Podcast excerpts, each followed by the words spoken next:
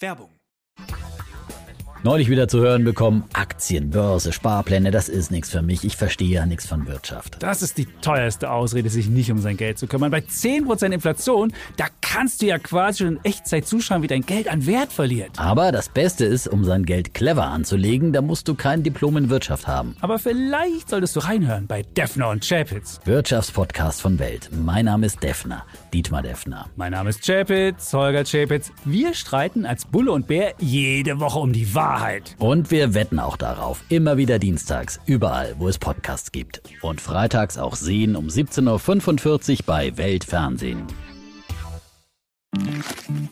Werbung Ende. Das Bild News Update. Es ist Mittwoch, der 21. Dezember und das sind die Bild Topmeldungen. Es geht nicht nur um einen Torwart. Brazzo verrät Bayerns Transferpläne.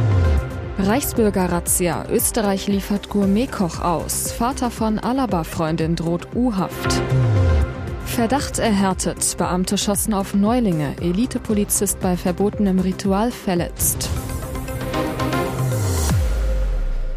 Bayern sucht nach einer Nummer 1 für die Rückrunde, aber was tut sich darüber hinaus? Im Interview mit Sportbild spricht Bayerns Sportvorstand Hassan Salihamidzic über die Transferpläne im Winter. Und dabei verrät er so einiges. Brazzo über die kommende Transferphase. Ich bin bekanntlich kein Freund von der Wintertransferperiode, aber es ist während der WM-Pause einiges passiert, also schließe ich nichts aus. Und weiter, wir versuchen das Beste für unsere Mannschaft zu machen. Wir werden alle Optionen prüfen, vor allem auf der Torwartposition, aber nicht nur dort. Schnellschüsse wird es nicht geben. Besonders im Fokus dürfte da auch die Abwehr sein.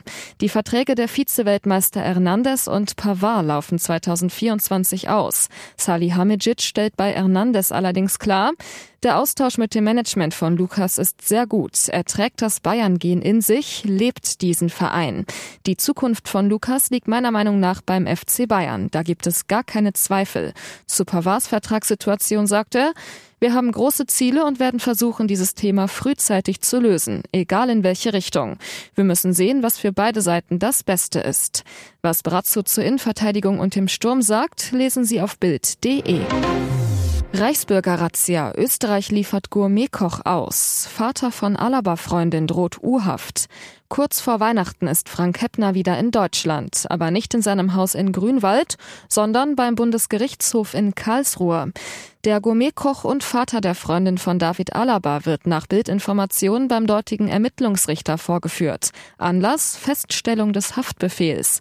Denn Heppner soll einen Umsturz geplant haben mit einer großen Bande Reichsbürger. Der Vorwurf des Generalbundesanwalts Mitgliedschaft in einer terroristischen Vereinigung. Am 7. Dezember stürmten tausende Polizisten Wohnungen in elf Bundesländern und in Österreich, hoben ein gefährliches Reichsbürgernetzwerk aus. Auch Frank Heppner wurde festgenommen, zusammen mit 25 anderen mutmaßlichen Reichsbürgern. Sie sollen laut Generalbundesanwaltschaft den Staatsstreich in Deutschland geplant haben, um Bandenchef Prinz Heinrich den 13. Reuß zum neuen Staatsoberhaupt zu machen. Laut Ermittlern gehörte Frank Heppner dem militärischen Arm der Terrortruppe an, und zwar dem Führungsstab der Putschsoldaten. Jetzt missbrauchen die Klimaaktivisten schon den Notruf für ihre Botschaften. So geschehen am Dienstagabend in Essen. Einsatzkräfte von Feuerwehr und Polizei wurden über die Notruf-App Nora zu mehreren mutmaßlich dringenden Einsätzen im Stadtgebiet gerufen. Aber alles Fehlalarme. Im Nachgang bekannte sich dann eine Gruppe von selbsternannten Umweltaktivisten wohl aus Süddeutschland zu den Taten. Los ging es um 20 Uhr. Die Retter wurden zur Oberhauser Straße im Stadtteil Frintrop in Essen alarmiert. Über Nora waren zuvor ein vermeintlicher Gasaustritt in einem Wohnhaus und eine blutüberströmte Person gemeldet worden. Am Einsatzort trafen die Beamten jedoch weder auf einen Verletzten noch konnte austretendes Gas festgestellt werden. Später kontaktierte der App-Nutzer die Leitstellen mit der folgenden Nachricht über die Chatfunktion. Ihr dachtet, es wäre ein Notfall, doch der wahre Notfall, die drohende Klimakatastrophe, durch die Millionen von Menschen sterben werden, wird von unseren Politikern konsequent ignoriert. Wir werden diese Form des Protests fortsetzen, bis unsere Bundesregierung effektive Gesetze erlässt, um die Klimakatastrophe zu verhindern. Bis Mitternacht wurden insgesamt fünf Fake-Notrufe im Stadtgebiet abgesetzt, zu denen mehrere Einsatzkräfte entsandt wurden. Verdacht erhärtet. Beamte schossen auf Neulinge. Elitepolizist bei verbotenem Ritual verletzt. Der Skandal um Sachsens Elitepolizei spitzt sich zu. Bei den Ermittlungen wegen eines verbotenen Aufnahmerituals beim mobilen Einsatzkommando Leipzig hat sich der bestehende Verdacht erhärtet. Beamte haben auf Neulinge geschossen. Das sagte eine Sprecherin der Generalstaatsanwaltschaft Dresden auf Anfrage. Die Ermittlungen dauerten an. Konkrete Angaben machte sie nicht. Ermittelt wird gegen 25 MEK-Angehörige und eine Polizeiärztin wegen des Aufnahmerituals.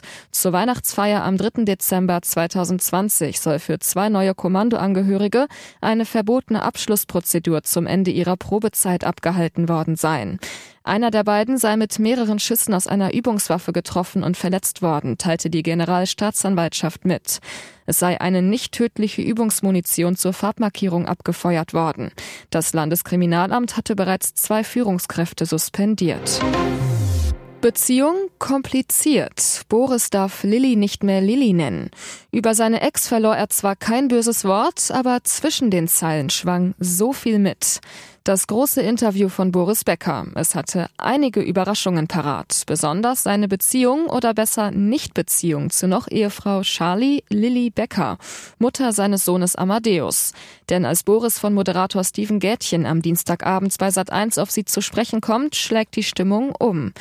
Die Überraschung, die Boris selbst verkündet, er darf Lilly nicht mal mehr Lilly nennen. Wie bitte? Becker im TV, sie hat mich gebeten, sie nicht mehr Lilly zu nennen, weil das war ein Name, den habe ich erfunden, der wurde dann von der deutschen Öffentlichkeit übernommen. Wobei auch Lilly selbst den Namen zu mögen scheint. Immerhin heißt sie unter anderem auf Instagram so. Im Interview spricht Boris immer von Charlie. Ich nenne sie bei ihrem richtigen Namen. Boris über seine noch Ehefrau. Ich bin ihr dankbar, dass sie mir Amadeus geschenkt hat. Aber ich bin nicht der Typ, der jetzt negativ über eine Beziehung oder eine Ex-Frau spricht. Das macht ein Gentleman nicht. Trotzdem fällt auf, dass zwischen Boris und Lilly böses Blut herrscht. Sie äußerte sich mehrfach kritisch über ihn, als er im Knast saß. Und jetzt weitere wichtige Meldungen des Tages vom Bild Newsdesk.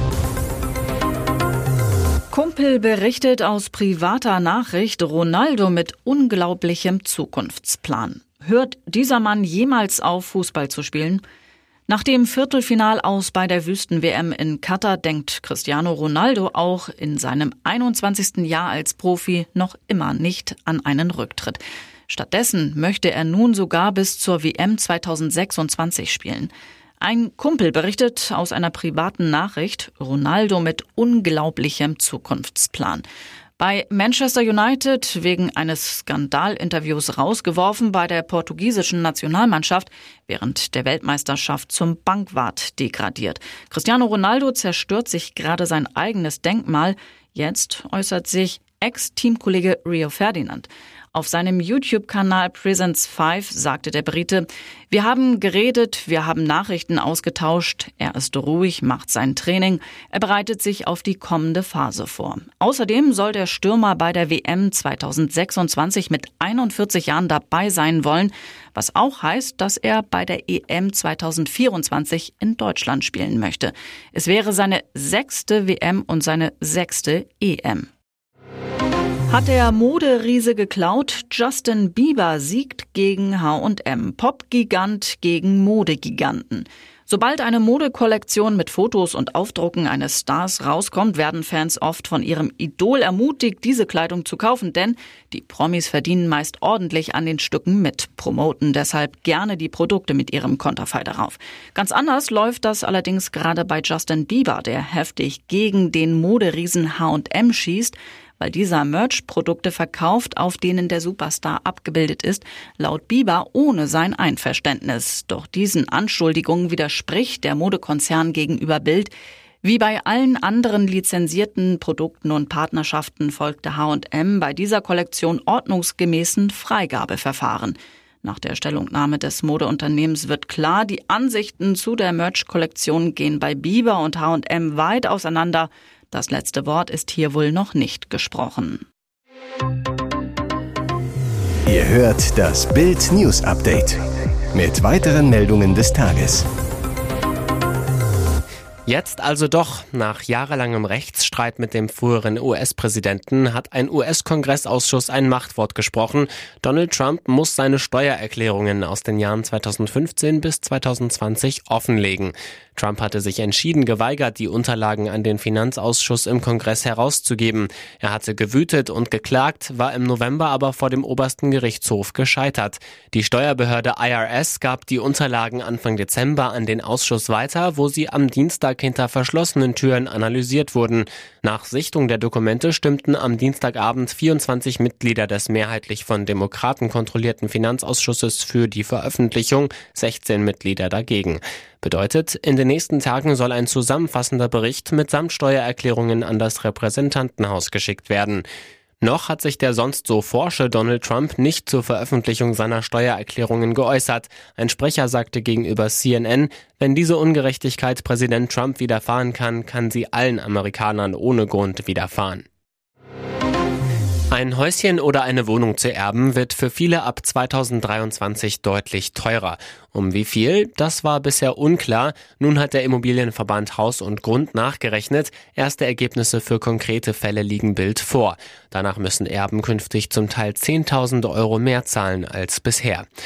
Die Erbschaftssteuer knallt rauf. Grund, Immobilien werden im Erbfall ab 2023 neu bewertet. Die Steuer orientiert sich am aktuellen Verkaufswert. Der ist vielerorts in den vergangenen Jahren explodiert, bis zu 50 Prozent rauf. Folge, die Steuerlast steigt. Finanzminister Christian Lindner fordert die Bundesländer zum Handeln auf. Sie sollen die Freibeträge für Erben anheben, damit die Mehrkosten doch noch verhindert werden können. Die Freibeträge der Erbschaftssteuer sind seit 2009 nicht angepasst worden, so Lindner zu Bild. Da es eine reine Ländersteuer ist, sollte der Bundesrat den Weg dafür freimachen. Die genauen Kostenbeispiele gibt's zum Nachlesen auf Bild.de.